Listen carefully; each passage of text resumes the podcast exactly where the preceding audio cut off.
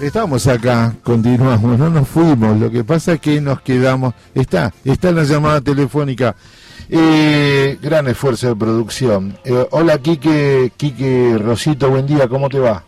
Hola compañeros, compañeras, ¿cómo andan? A nosotros nos gusta hablar con vos porque nosotros tenemos que hacer esta mecánica y costumbre de dialogar entre las organizaciones para contarnos qué están haciendo, para que mis trabajadores y trabajadoras sepan que hoy van a tener eh, eh, que acompañar la lucha que están llevando a cabo ustedes hoy con la línea C. Efectivamente, eh, ya hoy comienza la tercera semana de medidas de autodefensa, de apertura de molinete y paro de líneas. Sí. Eh, la última línea que quedaba por llevar adelante esta medida era la línea C, va a ser hoy de 13 a 14, apertura de molinetes en Constitución, quizás algunas estaciones más, la gente que pasa por ahí va a poder viajar gratis y después de 14 a 15 la línea C va a estar interrumpida. Solo una hora, solo esa, esa línea. Perfecto. Recordemos que MOVA, que la empresa sigue sin responder todos los reclamos. Exactamente, exactamente. La, la empresa MOVA, que es la concesionaria de la línea del sur del premetro, sí. no se ha sentado a dialogar con nosotros, solamente ha sacado algunos comunicados de prensa expresando que ellos entienden que el esquema de francos de uno por semana está bien, cuando nosotros pedimos una semana de cinco días laborales y dos francos, eh, y que para ello la cantidad de personal que hay está bien. Y eso claramente cualquier persona que pase por, por una estación va a ver que las condiciones de limpieza no siempre son las ideales, que cuando quiere llegar a la zona de molinete para pedir asesoramiento por alguna combinación o porque tiene movilidad reducida y tiene que abrirle la puerta de emergencia, por ahí no encuentra nadie, o que va a cerrar la sube, Exacto. Eh, te lleva para cargar la sube y no hay nadie, o en una boletería donde debería haber tres o cuatro compañeros o compañeras, hay uno solo, entonces la fila es mucho más larga.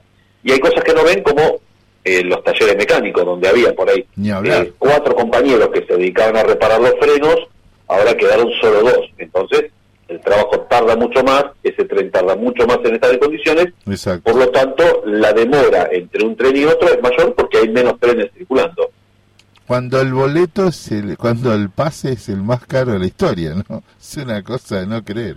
Ahí Lucrecia te quiere saludar y voy a consultarte algo. Buen día, Perfecto, Quique. sí. Hola, ¿cómo estás? ¿Cómo vienen llevando las conversaciones con EMOA?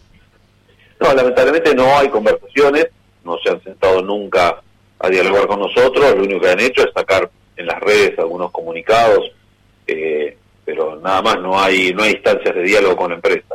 Claro, no hay instancias de, de mesas de, de negociación, o, o sea, directamente están a- cerrados a, a abrir este tema de conversación con los trabajadores. ¿Qué, qué, Exactamente. qué los exactamente. ampara para mantener esta posición así tan irreductible, Quique?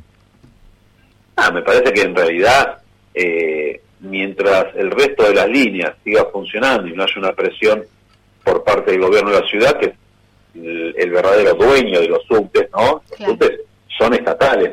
MOVA es una concesionaria que se la dieron para que opere el subte. Claro, claro. O sea, si no hay un llamado del gobierno de la ciudad que le pregunte, bueno, eh, te dimos los subtes para que funcionen, pero si de hace tres semanas hay paro del día por medio, algo tenés que hacer. Exacto. ¿Están, eh, Quique, están pensando en una medida de fuerza más contundente con un paro general de todas las líneas? No, mira, eso es sumamente apresurado de mi parte afirmar algo así, porque son los compañeros en la asamblea de base los que proponen las medidas. Pueden proponer apertura de molinete, pueden proponer una batucada, pueden proponer una marcha, pueden proponer un paro eh, de dos líneas, eso eso lo definen los compañeros.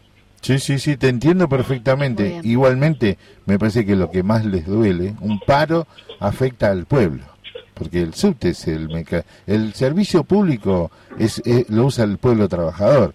A ellos los que los puede molestar es lo económico, ¿no es así, Quique?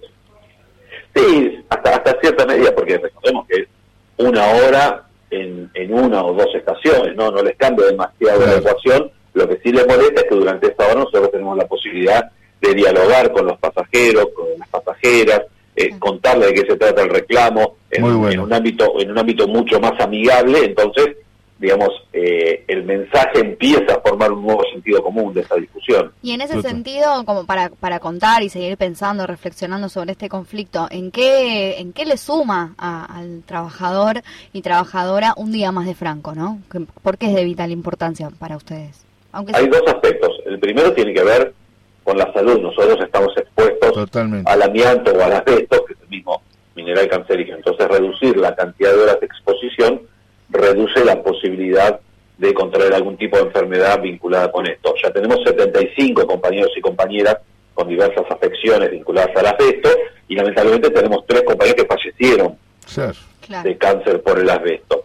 Por otro lado, tiene que ver con la calidad de vida, es una discusión que se empieza a dar en todo el mundo. La productividad eh, de cada trabajador y trabajadora aumentó exponencialmente en los últimos 30 años, digamos a partir de la década de los 90, las productividades han aumentado en forma brutal, pero esto no se ve reflejado ni en mejoras salariales ni en mejora de la calidad de vida. Bueno, hay que empezar a poner esto en discusión.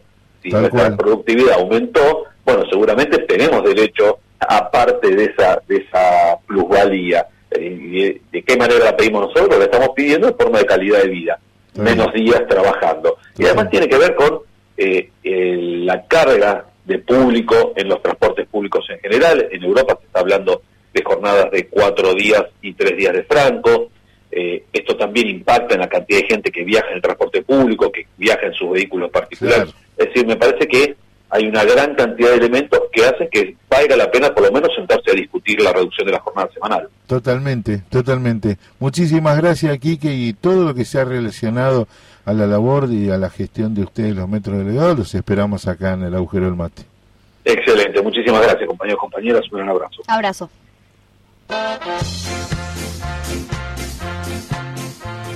Miders'ın tık